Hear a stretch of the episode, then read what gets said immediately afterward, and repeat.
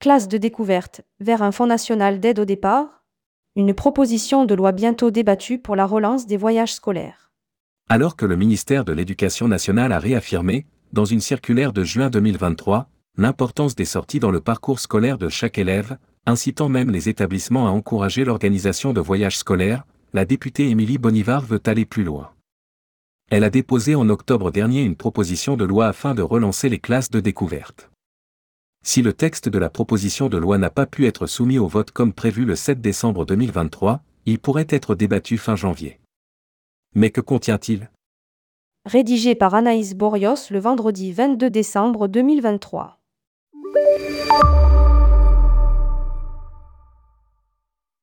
face à un ministère de l'Éducation nationale de plus en plus frileux ces 25 dernières années sur la question des voyages scolaires, la députée de Haute-Savoie Émilie Bonivard a décidé de monter au créneau en déposant une proposition de loi courant octobre 2023 dans l'objectif de relancer les voyages scolaires pour les établissements publics et privés sous contrat. Alors que le texte, présenté le 7 décembre 2023 dans l'hémicycle à l'occasion de la niche parlementaire Les Républicains, n'a pas pu être soumis au vote faute de temps. La proposition de loi a fait l'objet d'un vote unanime de tous les groupes politiques pour être débattue lors de la niche transpartisane fin janvier. Indique l'UNAT dans une communication. L'association a d'ailleurs été auditionnée en novembre dernier sur cette proposition. Mais que propose-t-elle concrètement? Classe de découverte. La proposition introduit un fonds national de 3 millions d'euros. On retiendra deux mesures phares, qui tentent de répondre aux deux principaux freins aux départs identifiés, le financement des séjours et l'absence de valorisation du travail des enseignants s'engageant dans ces projets.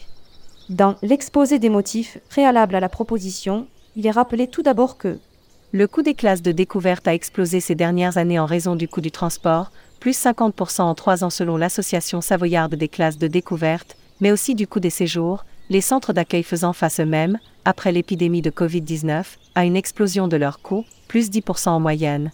Si les coûts peuvent être réduits grâce aux actions bénévoles menées par les parents d'élèves par exemple, ou via le soutien financier des municipalités ou de certaines régions.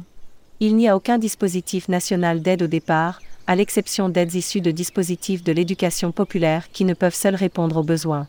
Aussi, la proposition de loi, dans son article 1er, prévoit de soutenir financièrement les départs de voyages scolaires d'une durée supérieure à deux nuitées par un fonds national d'aide au départ des voyages scolaires de 3 millions d'euros, financé via le programme numéro 230 Vie de l'élève de la mission Enseignement scolaire. Ce fonds pourrait alimenter une aide comprise entre 7 cents et 1000 euros par classe selon la durée du séjour et son éloignement. Trop de responsabilités et de charges pour les enseignants. Le deuxième article apporte des solutions au deuxième frein au départ, qui est lié à la responsabilité et à la charge pesant sur les enseignants pour l'organisation de ces voyages. Le texte revient sur la lourdeur administrative des dossiers qu'ils doivent constituer. Tandis que leur responsabilité personnelle se trouve engagée hors de l'espace sécurisé des murs de l'école. Sont aussi cités la recherche de financement, l'identification d'un centre adéquat au projet éducatif, le temps de préparation en amont de ces classes et la grande partie des temps sur place sortant scolaire, nuit, etc. Tout ce travail et cet engagement n'est ni reconnu, ni valorisé par l'éducation nationale, tous ces temps sont exclus des temps d'obligation réglementaire de service. Souligne le texte. Par ailleurs, pratiquement aucune formation ni sensibilisation à l'organisation de ces classes n'est incluse dans la formation initiale, ni même continue des enseignants. Il convient d'ajouter à cela le temps et les efforts majeurs déployés par les enseignants pour convaincre toutes les familles. Classe de découverte, vers une indemnité financière pour les enseignants.